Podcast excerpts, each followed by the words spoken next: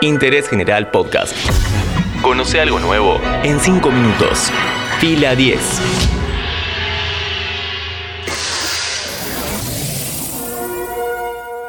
Bienvenidos y bienvenidas a un nuevo podcast original de interés general sobre cine y series. Después de muchos años trabajando con adaptaciones de cómics, el director Zack Snyder volvió al cine de zombies que lo vio nacer.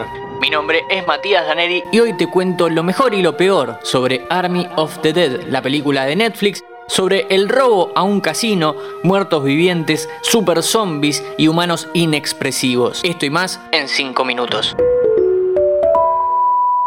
La cuestión es así, las Vegas fue el epicentro de un ataque zombie. La peste se esparce por ahí y el gobierno logró amurallar la ciudad improvisadamente. Un millonario contrata a un grupo de ex soldados para que roben 200 millones de dólares de la bóveda de un casino. Para hacer eso tendrán que atravesar la ciudad repleta de zombies errantes, lentos pero agresivos, y zombies alfas, más rápidos, fuertes e inteligentes. Confieso que ya vi muchas películas de zombies y no puedo decidir si me gustaría ser uno rápido o uno lento. Si vos sabés qué preferís, seguinos en Instagram y decinos. Y de paso, nos podés seguir en Spotify y te enteras cada vez que hay un nuevo episodio de Interés General.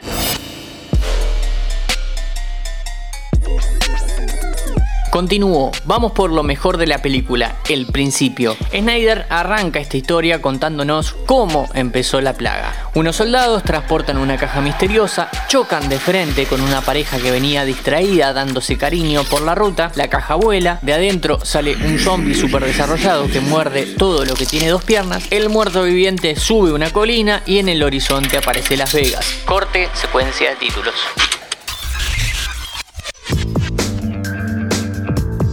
Estos primeros minutos son la gloria de la película, con dos homenajes puntuales a un hombre lobo americano en Londres y a The Blob. Después habrá un abuso del recurso y hasta le roba diálogos enteros a Alien, el octavo pasajero.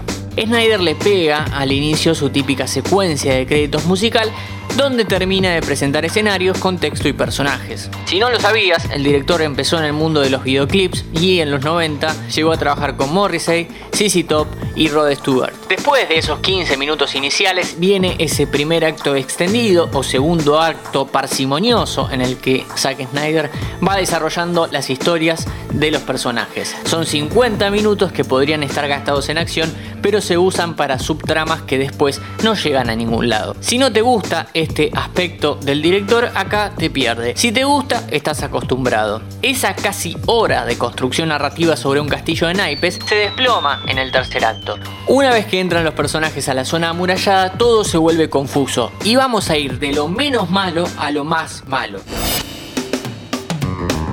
El primer problema es de dimensiones espaciales y temporales. Supuestamente, cuando pasan la muralla, tienen dos horas de caminata hasta el casino donde está la bóveda.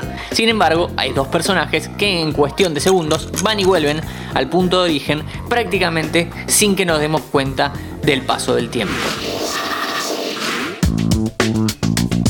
Segundo problema, las subtramas.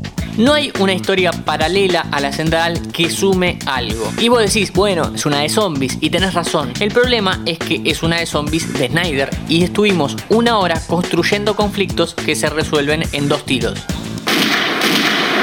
Literal.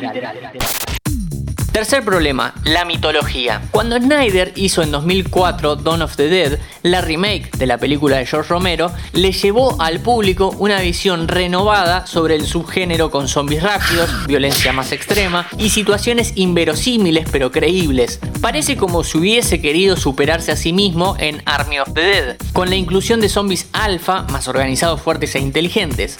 Sin embargo, hasta cierto punto, no hay nada distinto entre estos y los de 2004 porque a pesar de cómo se mueven, el único realmente distinto es Zeus. El paciente cero, el antagonista, el más capo de los alfas.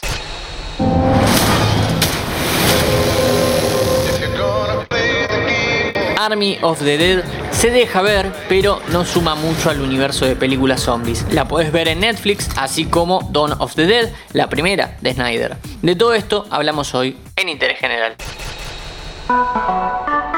Seguí a Interés General en Spotify y escucha nuestros podcasts nuevos todos los días.